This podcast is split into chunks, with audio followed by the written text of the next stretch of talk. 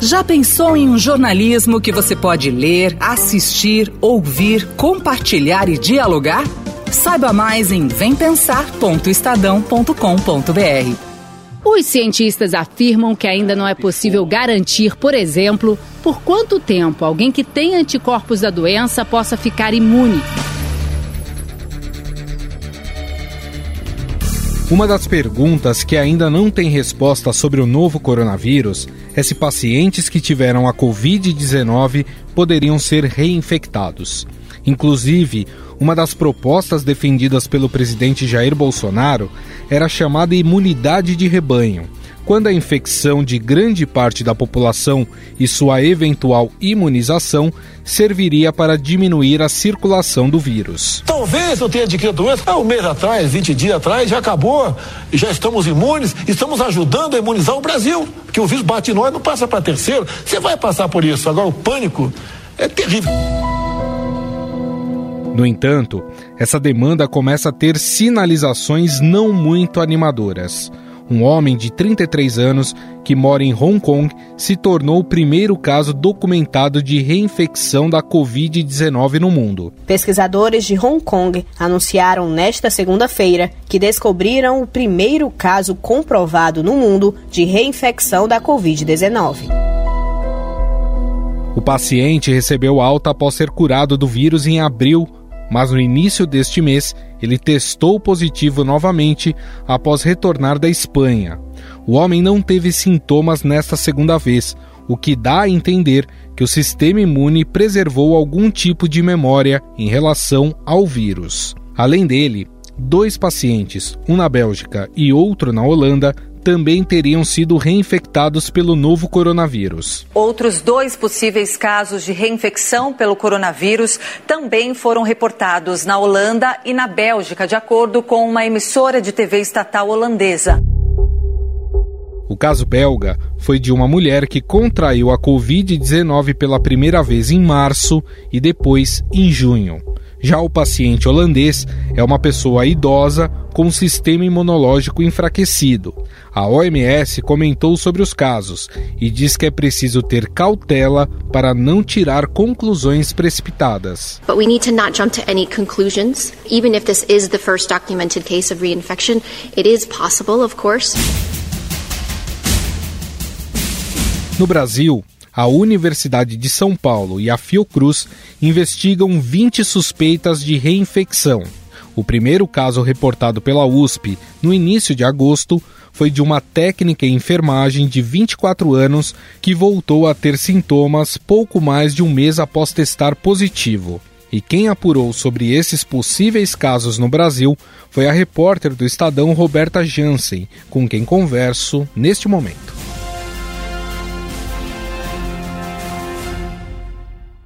Tudo bem, Roberta? Oi, Gustavo, tudo bom? Esses casos, eles estão em investigação ainda, não são confirmados, né? Não, eles estão em investigação. Tem um caso do HC de Ribeirão Preto que eles meio que concluíram o estudo, só que tem uma diferença que eu vou tentar explicar para vocês. Qual é a diferença desse caso de Hong Kong para o que a gente já fez aqui no Brasil?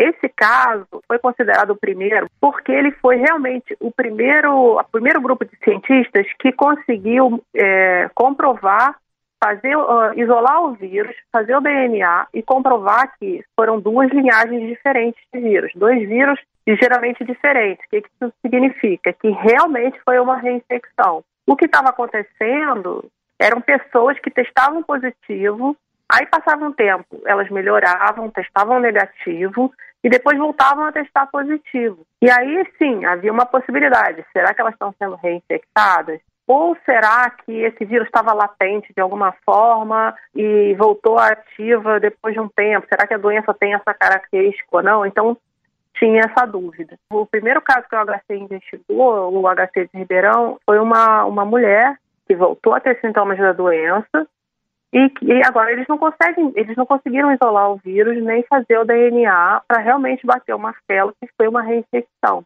Então, assim, a gente diz que tem hipóteses. E agora tem esses outros casos também que estão sendo investigados.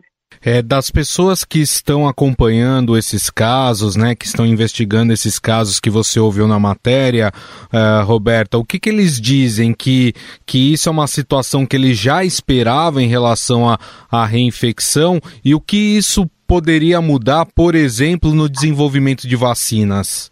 Sim, todo mundo com quem eu conversei disse que meio que esperava isso. Por quê? O, o coronavírus é uma família de vírus muito grande. Tem vários vírus de, de resfriado comum, são dessa família do coronavírus. Até por isso que a gente chama o SARS-CoV-2 de novo coronavírus, né?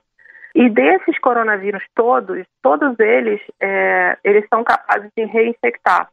Exceção é o, o SARS, né, daquela síndrome respiratória aguda grave de, de 2002, e o MER, que é a síndrome respiratória do Oriente Médio, que foram dois, dois vírus emergentes também e que aparentemente eles não, é, não havia isso.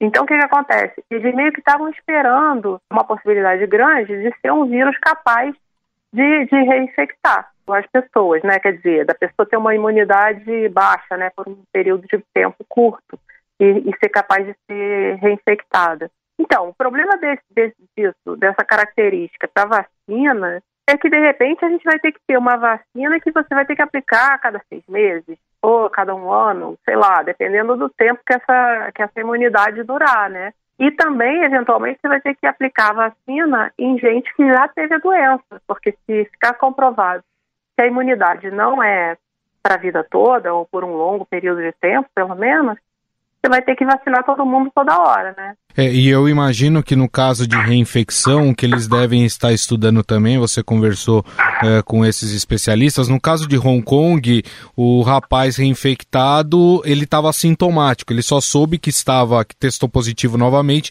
porque quando ele chegou da Espanha fizeram o teste no aeroporto e deu positivo. Agora você me falou de um caso aqui em que a pessoa sentiu sintomas, então não se sabe se o corpo já é, tem uma resposta imunológica imunológico mesmo no caso de reinfecção ou se o processo é, decorre da mesma forma, é isso? É, no caso de Hong Kong, os cientistas estão especulando que essa reinfecção seria, é, de alguma forma, o corpo guardaria alguma memória imunológica, por isso a reinfecção seria mais branda, digamos assim, e por isso ele, ele estaria sintomático.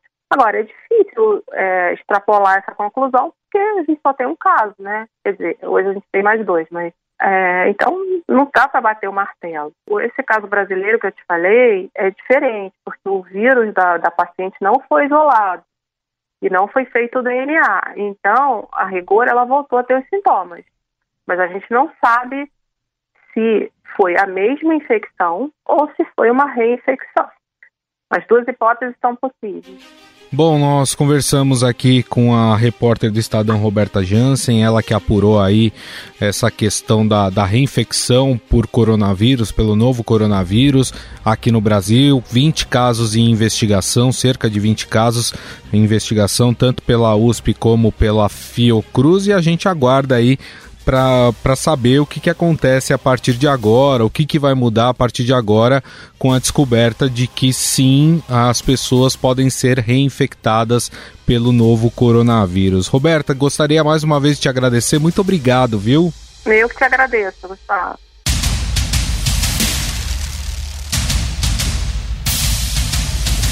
O governo paulista anunciou que o Hospital das Clínicas preparou um ambulatório específico para pacientes que apresentem sinais de possível reinfecção.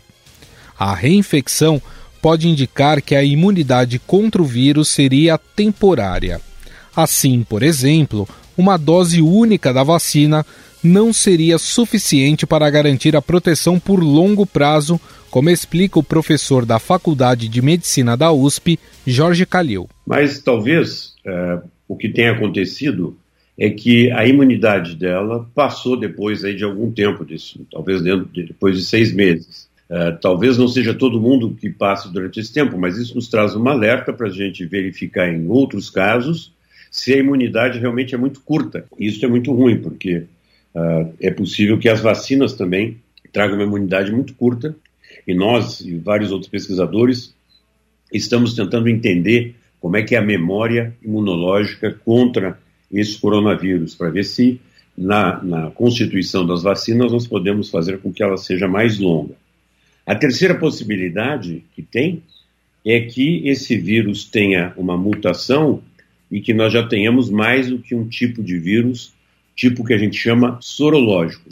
Sorológico, porque sorológico vem de soro, soro onde que estão os anticorpos, e é, seria possível, se houvesse uma mutação no local exato em que o vírus se liga na célula, que os anticorpos neutralizantes contra o vírus A não funcionem como o vírus B. É o que acontece, por exemplo, com a dengue, que nós temos quatro sorotipos diferentes. Isso se deu porque houve mutações aonde que existe essa ligação. Isso seria mais grave, porque isso significaria que quando nós fizéssemos uma vacina, nós temos que pensar em todos os sorotipos que venham a surgir. Até agora nunca teve nenhum dado que nos mostrasse que pudesse haver outros sorotipos.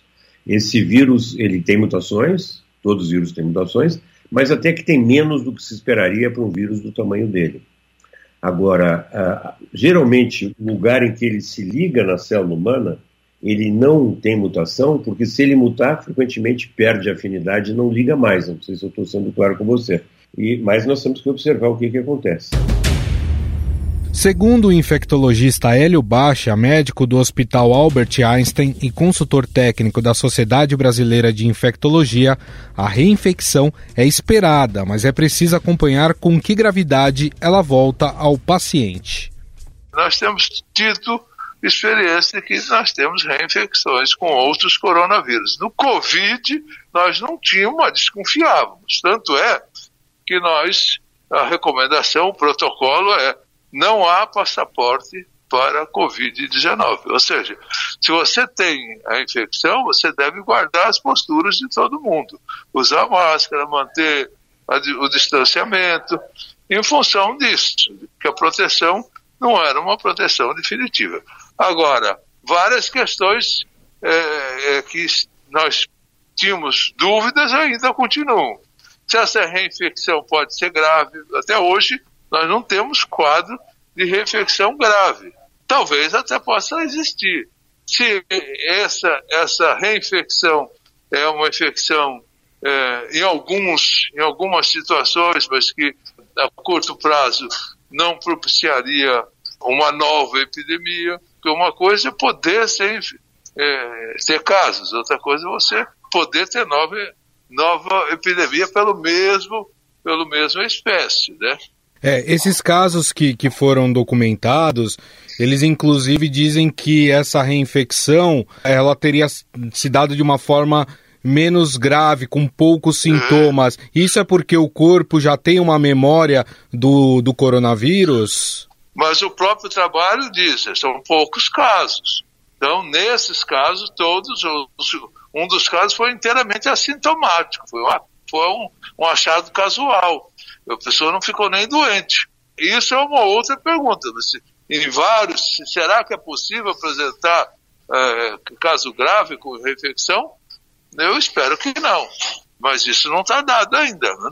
Pode ser que algumas pessoas possam ter uma apresentação mais rica da doença. Mais rica quer dizer negativa, né? Com mais gravidade. Uhum. Isso não sabemos. Esses trabalhos não dizem isso. Ou seja, pelo contrário, os protocolos não se modificam. Quer dizer, os protocolos da Organização Mundial de Saúde, porque tem protocolo junto, andando por aí, que, que a gente observa, são protocolos com medicações que não, não têm evidência, protocolos e posturas que não têm evidência. Mas já, os protocolos que são de confiabilidade da comunidade científica, médica, mundial, esses permanecem, porque isso está isso, essa possibilidade já estava contemplada nesses protocolos. Em relação às vacinas, doutor, é, muda um pouco a, a questão da, do desenvolvimento pra delas? Para mim não muda. Eu tenho grande dúvida da capacidade imunológica. Se a própria doença é, não tem essa, nós já dizíamos, não sabemos por quanto tempo ela é imune. Se nós não sabemos por quanto tempo o próprio vírus selvagem imuniza, se imagina a vacina. Se essa vacina for suficientemente é, capaz de fazer uma imunidade maior do que o vírus selvagem, essa é uma novidade que nós não temos nenhuma nenhuma vacina até hoje com essa possibilidade de ser, de ser mais eficaz na resposta imune do que a infecção natural. Não temos. Essa seria a primeira. Pode ser que nós consigamos fazer uma vacina com mais, com mais resposta é, imunológica do que o vírus natural. Mas pelas experiências que nós já temos com o coronavírus né, por várias décadas, o coronavírus dá pouca resposta imune, eh, incapaz de fazer uma proteção pelo resto da vida. Pela sua experiência, é, a gente vai demorar ainda muito para conhecer desse novo coronavírus, a sua, a sua totalidade, como ele age. Ainda vai demorar muito tempo para isso? Ah, a gente vive aprendendo. Doenças milenares como a tuberculose, até hoje a gente aprende coisa, não é? Então, sempre a gente. É, a totalidade da, da a medicina, a gente. Cada, cada 10 anos a gente tem que se reciclar de tudo que sabe, né? Ela, essa é uma regra geral. Essa doença nós sabemos é, muito pouco, mas nós conseguimos um avanço que é inusitado, né? A própria forma da medicina intensiva lidar com infecções respiratórias agudas graves mudou e mudou para melhor. Quer dizer, a, o coronavírus veio e veio para trazer para trazer novas experiências, inclusive com mudança de, de paradigmas, como a AIDS também aconteceu. E nós vivemos aprendendo né, que essa é uma doença que no mundo tem, tem sete meses, né? Antes de encerrar o nosso podcast, o Estadão Notícias, a repórter de meio ambiente do Estadão, Giovana Girardi, volta aqui mais uma vez para um convite bem legal para uma nova série em podcast do Estadão. Diga lá, Gi. Olá, eu sou Giovana Girardi, repórter especializada em ciência e meio ambiente do Estadão, e venho aqui novamente fazer um convite para vocês. Hoje, às 5 da tarde, a gente estreia uma nova série de podcasts do jornal, o Vozes da Retomada Verde que faz parte de um projeto do jornal para mostrar como a economia e o meio ambiente podem se conectar para promover a tão necessária recuperação global pós-pandemia. Neste primeiro episódio, que vai ao ar hoje, a gente conversa com algumas pessoas que já estão à frente disso. Desde jovens, muito jovens, como a Catarina Lorenzo, que só tem 13 anos e já está fazendo muita campanha aí pelo mundo, tentando torná-lo um lugar melhor aí, que possa sobreviver para as próximas gerações, a economistas, políticos que já estão fazendo sua parte para tentar promover a tal retomada verde. Vem com a gente hoje às 5 da tarde e pelas próximas três quartas-feiras. Serão quatro episódios no total. Conto com vocês, até mais. Estadão Notícias. O Estadão Notícias desta quarta-feira vai ficando por aqui. Contou com apresentação e produção minha, Gustavo Lopes, e montagem de Moacir Biasi. O editor do núcleo de áudio do Estadão é Emanuel Bonfim.